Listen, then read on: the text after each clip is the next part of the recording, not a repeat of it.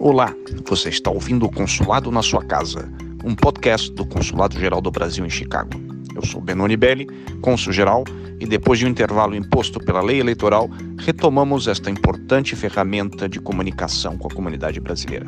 Neste 16º episódio, converso com o Dr. Marcelo Bonini, professor titular de medicina na Universidade Northwestern e diretor associado do Centro de Câncer Robert Lurie, em Chicago. O Dr. Marcelo Bonini fala de sua trajetória profissional, da importância dos investimentos em ciência para assegurar bem-estar e o desenvolvimento nacionais, e de suas pesquisas, com foco no câncer de mama. Confira essa importante conversa inspiradora. Oi, Marcelo, tudo bem? Como é que vai? Oi, Benoni, boa tarde, tudo bem? Ótimo. Falar contigo aqui, e conversar sobre temas relacionados à pesquisa, à a ciência, que é de interesse da comunidade brasileira. Marcelo, em primeiro lugar, para a gente te conhecer um pouquinho melhor, né? É, eu sei que você é formado em Química pela Universidade de São Paulo, fez doutorado em Bioquímica, Biologia Molecular, também pela USP. Depois veio para os Estados Unidos, fez um pós-doutorado no National Institutes of Health, né? o famoso NIH. É, e hoje está aqui em Chicago como professor na Northwestern, professor titular de medicina e também diretor associado de um importante centro de câncer, o Robert Lurie Comprehensive Cancer Center de Chicago. Conta para gente como é que você veio parar aqui com essa trajetória tão interessante.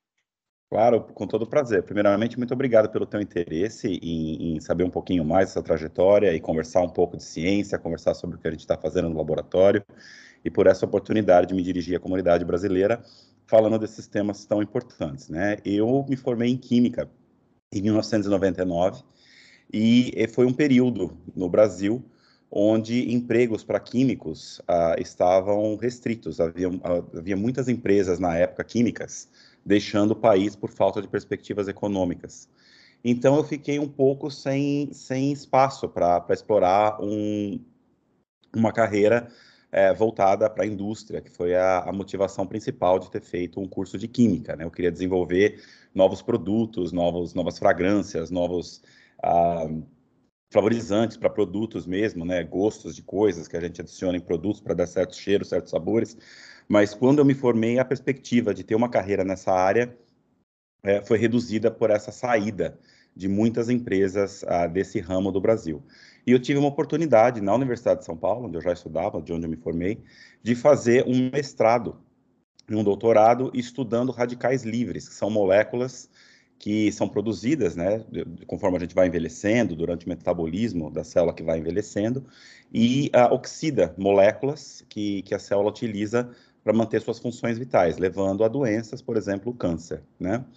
E aí eu comecei num, num mestrado no laboratório da professora O'Hara Augusto, e continuei até o doutorado, que eu concluí em 2004. E durante esse doutorado, nós geramos publicações, é, pesquisas que deram resultados, publicações em, em revistas internacionais. Uh, essas publicações foram notadas por pesquisadores nos Estados Unidos. E em 2004 eu recebi um convite para vir fazer um pós-doutoramento no National Institute of Environmental Health Sciences, na Carolina do Norte, que é um dos institutos do National Institute of Health.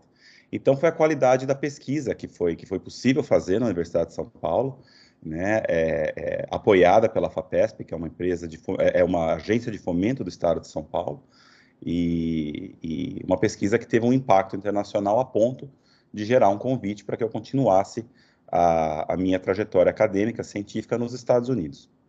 E eu comecei esse pós-doutoramento em 2004, no laboratório do Dr. Ronald Mason, uh, na, na Carolina do Norte, estudando farmacologia e toxicologia também voltada a radicais livres, ao impacto desses, da produção desses radicais livres em doenças como a diabetes, as relações entre é, a produção de radicais livres em diabetes levando a câncer, obesidade, mudanças metabólicas e como isso é, gera é, espécies que no fim acabam é, produzindo dano à célula e, e, e estão envolvidas na etiologia é, do câncer, principalmente o câncer de mama, que é o nosso principal interesse, mas a gente estuda mecanismos muito básicos de carcinogênese que, que provavelmente são aplicados também em outros tipos de cânceres, não só o câncer de mama.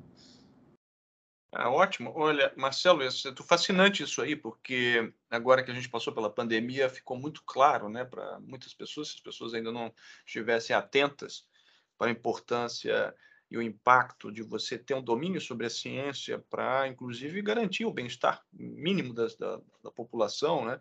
É, por exemplo, todo esse problema das cadeias de suprimento e o fato de que quem tem investimento em tecnologia, em ciência, foi muito mais capaz né, de, de enfrentar essa pandemia, seja porque é, era capaz de produzir equipamentos, seja porque era, é, tinha o domínio né, dos, dos, dos, fármacos, né, da produção de vacinas. O Brasil, de certa forma, tem uma boa uma estrutura, né, com alguns laboratórios de de destaque, que fez alguns acordos e conseguiu produzir vacinas, né? É, mas a gente sabe que não foi a história de todo mundo. E muitas vezes as pessoas não se dão conta da importância do investimento em ciência. Eu queria que você falasse um pouquinho, porque a sua trajetória ilumina um pouco isso, é, é, ilustra, eu diria, né, a importância. Você falou da FAPESP, falou de todo um ecossistema aí que te deu um suporte né, para chegar onde você chegou. Qual é a sua visão sobre isso? Claro, é importante dizer, a FAPESP, o CNPq, a CAPES, né, todas as agências de fomento estaduais uh, que, que não apenas investem em, em, um campo do conhecimento, mas em vários, em agricultura, em, em ciências médicas, em ciências farmaco farmacológicas. Mas você tem toda a razão, né? A gente tende a pensar em, em, desenvolvimento, em ciência, quando a gente fica doente e pensa, por que, é que não tem uma cura, né, para o meu mal, né? O que, que os cientistas estão fazendo? Mas eu acho que a gente deve pensar em ciência de uma forma muito mais ampla, né? É, segurança nacional, impacto econômico, impacto social. Por exemplo, segurança nacional, extremamente bem ilustrado é, pelo teu próprio exemplo que você deu, né? A pandemia do Covid. É, obviamente, as pessoas tiveram que se proteger no primeiro momento, houve o lockdown, as pessoas tiveram que ficar em casa. Isso teve um impacto econômico e a capacidade dos países de desenvolver uh, uma vacina, de, de, de, ter uma infraestrutura de produção dessas vacinas, possibilitou que alguns uh, voltassem né, à atividade muito mais rapidamente, voltassem à atividade econômica muito mais rapidamente e outros ficassem muito mais atrasados. Né?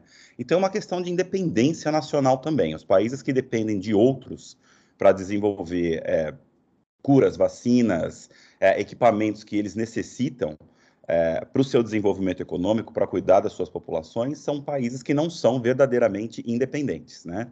Então, essa é uma questão de segurança nacional e de independência. Ciência é independência, é segurança nacional.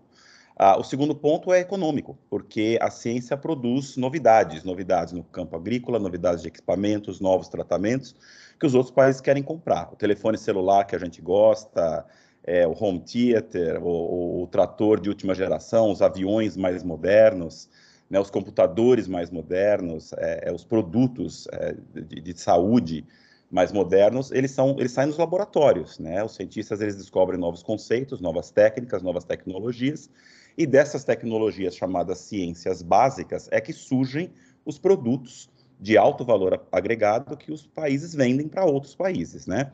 Hoje a gente consome muitos desses produtos dos Estados Unidos, da China, da Coreia, de Taiwan, que são grandes produtores desses tipos de produto. Mas esses produtos saem, na verdade, da pesquisa universitária, da pesquisa dos institutos de pesquisa, que são, em larga parte, financiadas ah, pelos governos, né? As empresas farmacêuticas, elas gostam de fazer parceria uma vez que o risco está diminuído, né? uma vez que a, o, o, fármaco já foi testado em animais, uma vez que o risco para a indústria é pequeno. Mas o desenvolvimento dessa tecnologia, o desenvolvimento desses produtos é largamente apoiado e largamente financiado pelo Estado, que, que assume dessa forma o risco. Então, esses produtos de alto valor agregado também derivam é, dessas pesquisas e são parte da atividade econômica dos países. E, finalmente, social. É claro que um, um, país que tem melhores condições de cuidar da sua população, que produz é, produtos mais caros, mais valiosos, também lucra mais e tem, então, mais recursos para aplicar na educação do, da população, na saúde da população, infraestrutura, né? E tudo isso, então, leva a uma melhor qualidade de vida para todo mundo. Então, ciência é a base disso tudo, né? É, ciência é, é, é, a base da nossa capacidade de cuidar bem da nossa população, é a base da, da, da da capacidade, da né, capacitação da indústria de produzir produtos melhores, de maior valor agregado, e isso impacta o país socialmente. Eu acho que é importante também a gente pensar que ciência é a nossa capacidade de nos defender é, de, de pandemias futuras, de problemas futuros. Por exemplo, aquecimento global, né? Óbvio que vários países estão desenvolvendo pesquisas para entender como é que isso vai impactar a agricultura nesses países, a sociedade nesses países, fornecimento de água nesses países, né? E é claro que os países, eles, por mais que eles, eles tentem fazer pesquisas globais e eles vão dividir o produto desse conhecimento com outros países, eles enfatizam muito as realidades locais. Quer dizer, o Brasil é um país quente, né, um país de clima mais quente, é um país que vai ter um impacto maior do aquecimento global. Então, a gente tem que se prevenir fazendo a pesquisa antecipadamente. Né? Como é que a gente vai responder para pandemias futuras? Como é que a gente vai responder para essas mudanças climáticas no Brasil? Como é que isso vai impactar a agricultura brasileira? Como é que isso vai impactar os ecossistemas, as florestas brasileiras? Por isso que não adianta a gente também é, é, consumir pesquisa externa, né? A gente tem que produzir ciência local, porque normalmente a ciência local ela enfatiza os problemas da sociedade local, ao invés de utilizar conhecimentos que são gerados por outras sociedades por outras populações para adaptar alguma coisa ali quando o problema aparece para as nossas populações é, locais. Né? Então, pesquisa é, também é um produto local, é um investimento que a sociedade faz no seu bem-estar futuro. Não, acho que você tocou em vários assuntos aí, temas relevantes, né? E tem um aspecto de competição e tem um aspecto de cooperação e colaboração. Né? A gente vê que há muitas redes de pesquisas que são feitas, é, que incluem diversos países, institutos de pesquisa de diversos países, são transnacionais né, pela sua própria natureza, vários contribuem, mas claro que cada um contribui de acordo com as suas capacidades, né? É, e aí sim, é, ao dar uma contribuição nacional a um esforço transnacional, ele acaba gerando uma sinergia e, e aumenta, replica, né, a sua capacidade de, de, de, gerar conhecimento e de adquirir conhecimento também. Mas, é, sem dúvida, se você não tiver uma estrutura nacional, você não consegue nem se inserir nessas redes, né? De, porque as pessoas não querem simplesmente ensinar a fazer o, o, a, a, coisa básica. Você tem que ter um valor agregado quando você se insere num, num contexto mais amplo. Seja, por exemplo, uma pesquisa sobre computação quântica, seja, sei lá, alguma outra coisa relacionada a temas espaciais, por exemplo, programas espaciais, que também são muito diversificados e têm componentes de toda ordem, né? Mas você tem que ser capaz de fazer aquele componente que vai, vai, vai ser incluído no robozinho que vai andar em Marte, né? Porque senão você não, não, não vai conseguir se beneficiar de nada daquilo, né? Então, essa coisa daí, e tem um, então um investimento nacional que precisa ser feito, não é? De, priori, de priorização da ciência como parte de um orçamento nacional, que é, em última instância, uma decisão política e muitas vezes envolve também a conscientização da população sobre a importância, porque isso que você está dizendo, as pessoas se preocupam com isso quando ficam doentes, mas não sabem que por trás daquele fármaco teve todo um investimento, não só na estrutura que permite a pesquisa, mas também nas, nos seres humanos, recursos humanos que estão por trás disso, né? Quer dizer, você é, o, é a prova viva disso, né? Quanto tempo levou para se formar aí nessa, nessa trajetória? Foram, ah, foram quatro anos do curso de Química, foram cinco anos e meio de um doutorado que foi relativamente rápido, e depois mais cinco anos e meio de pós-doutoramento. Né? Então, foram 15 anos de, de investimento, é, na educação da formação de um cientista, sem contar, claro, né, colégio, colegial, é, escola pré-primária, isso foi depois da, da, da, universidade, foram 15 anos, né? E eu acho que você acabou de tocar em pontos extremamente importantes, né? Eu acho que as colaborações transnacionais, elas emanam de, da, da questão de que os problemas humanos, né, são comuns, né? Doenças nos afetam a todos, as mudanças do planeta nos afetam a todos, o desejo de conhecer o que, o que tem em outros planetas e, e o que levou à, à, extinção, talvez, da vida em outros planetas, ou, ou, ou, as condições de outros planetas, é o que leva essas, essas populações, esses cientistas, a colaborarem mundialmente. Mas também tem um aspecto local. Né? Porque você sempre tem que trazer aquele conhecimento para a tua realidade, porque é, quais são as prioridades do país, as necessidades daquelas populações.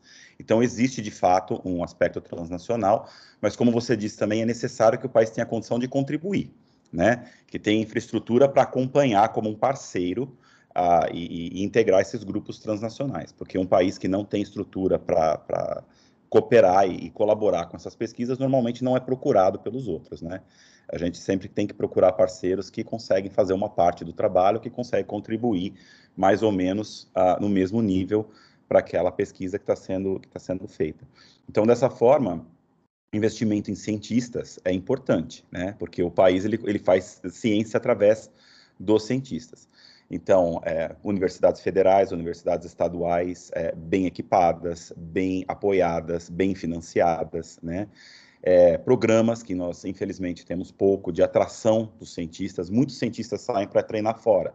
Eles vão treinar na Europa, eles vão treinar no Japão, eles vão treinar nos Estados Unidos, e depois, quando voltam, normalmente não tem é, condição de se inserir no mercado local, né?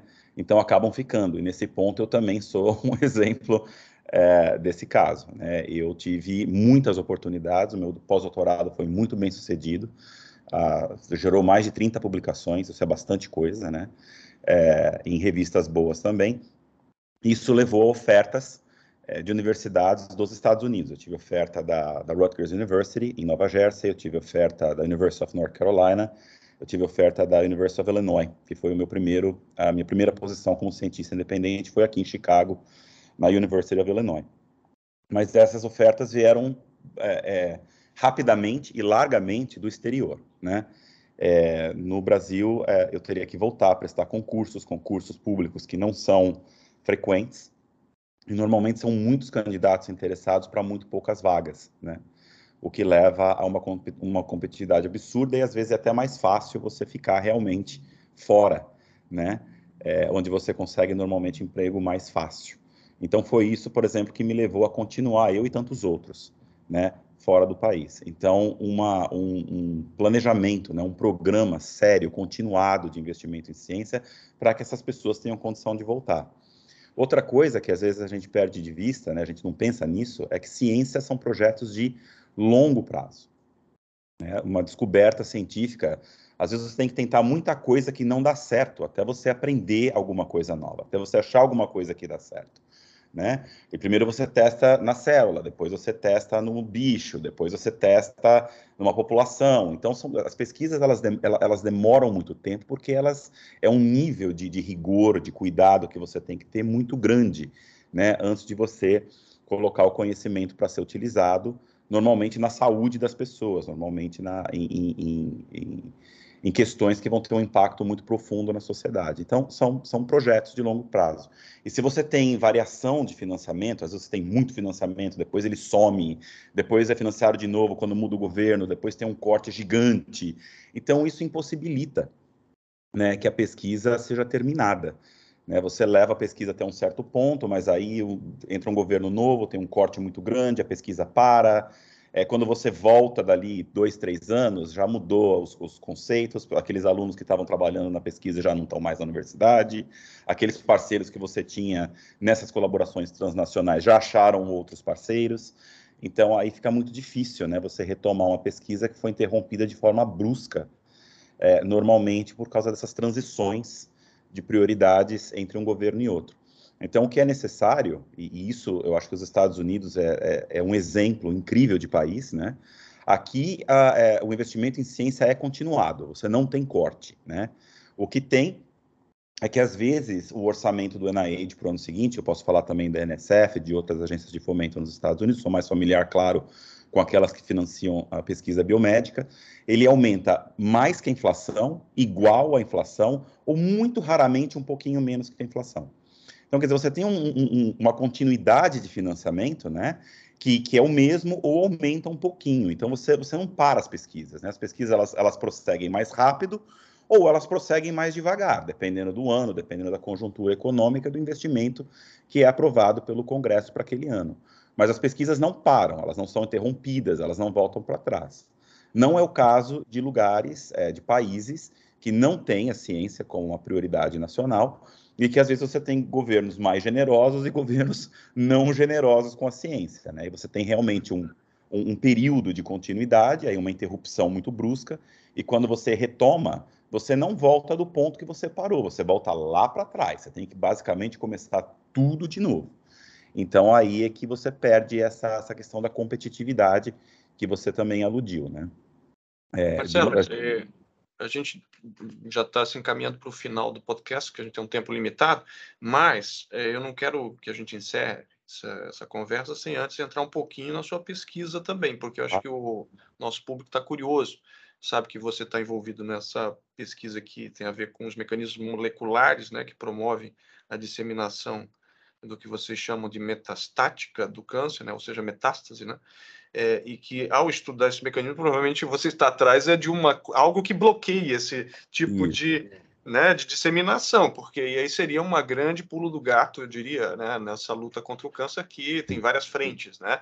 E se puder explicar para a gente quais são as perspectivas, o que, que você está buscando é, e, eventualmente, como, como você vê o futuro aí da evolução dessa pesquisa. Primeiramente, eu, gostaria de dizer a todos que, que, que, ouvem, né, é uma mensagem de esperança que câncer não é mais é, é condenação de morte. Né? A maioria dos cânceres são tratáveis e curáveis.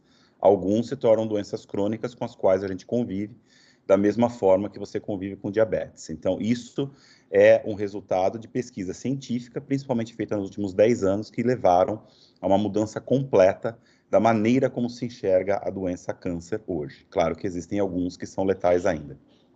Minha pesquisa, ela, ela procura entender o que, que leva uma célula de câncer de mama a se sentir confortável morando num osso, morando no pulmão, morando no cérebro, que não são órgãos onde uma célula uh, do epitélio mamário deveria viver, né?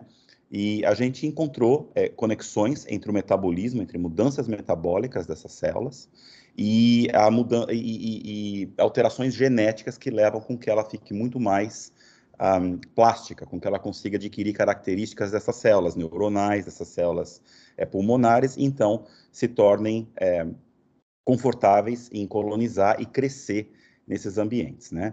Então, o que o meu, especificamente o que o meu laboratório faz, a gente estuda uma, uma organela chamada mitocôndria. A mitocôndria normalmente produz energia para a célula, mas no caso da deterioração metabólica, no caso do envelhecimento, as mitocôndrias começam a produzir aquelas espécies reativas que eu falei, os radicais livres, e isso causa alterações no DNA da célula.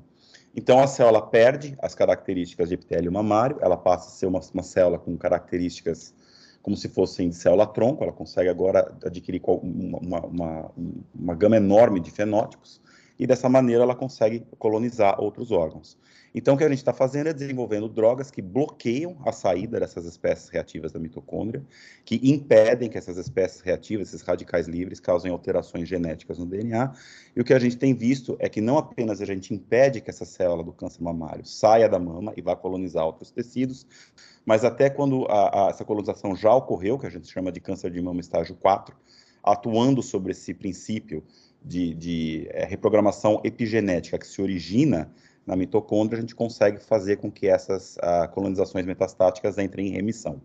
Então, já testamos em camundongo. Em camundongo, a gente tem tido bastante sucesso em tratar é, câncer de mama estágio 4, que é o, é o tumor metastático, mas, de novo, enfatizando que essa é a parte clínica, essa é a parte aplicada que a gente espera agora começar testes em seres humanos dentro de um ou dois anos. Mas que começou lá atrás, estudando mitocôndria, estudando moléculas, né? E depois de, de 15 anos aí que, que eu tenho um laboratório independente, né, que eu terminei o meu pós-doutorado, a gente está agora, depois de 15 anos de pesquisas continuadas, testando medicamentos que atuam na mitocôndria. É esse tipo de medicina que, que eu proponho começar, né, onde a gente cuida das organelas, a gente não está cuidando mais de um órgão, a gente não está cuidando mais de uma célula, a gente está cuidando dos componentes da célula, para que essa célula doente, então, volte a ser saudável e não, e não consiga crescer lesões metastáticas em outros órgãos, né? É como se a célula percebesse, puxa, eu sou uma célula mamária, o que é que eu estou fazendo no pulmão? Não deveria estar tá aqui, e então ela se suicida para preservar o organismo. É isso que a gente está tentando é, fazer. Então, uma pesquisa que começou lá atrás com pesquisa básica e agora é, começando a, a se transformar em pesquisa aplicada.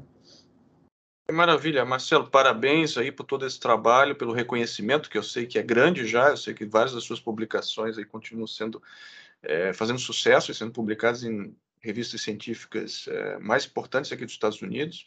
É, então, é, desejar a você contínuo sucesso, porque o seu sucesso vai ser o sucesso também da nossa sociedade que está em busca dessas soluções aí é, que é, permitam superar definitivamente é, o câncer né, e outras doenças também. Então, muito obrigado por essa conversa fascinante e espero encontrá-lo em breve em algum evento aqui da comunidade brasileira ou num próximo programa nosso. Bom, eu que agradeço, né? A sociedade é parceira, ela financia através dos seus impostos a pesquisa do laboratório, então somos todos parceiros na melhoria da qualidade de vida de todos nós, né? E te agradeço muito pela oportunidade de conversar com a comunidade explicar um pouquinho mais dos impactos da ciência sobre o bem-estar de todos nós. Muito obrigado. Um abraço. Um abraço. Tchau. Abraço.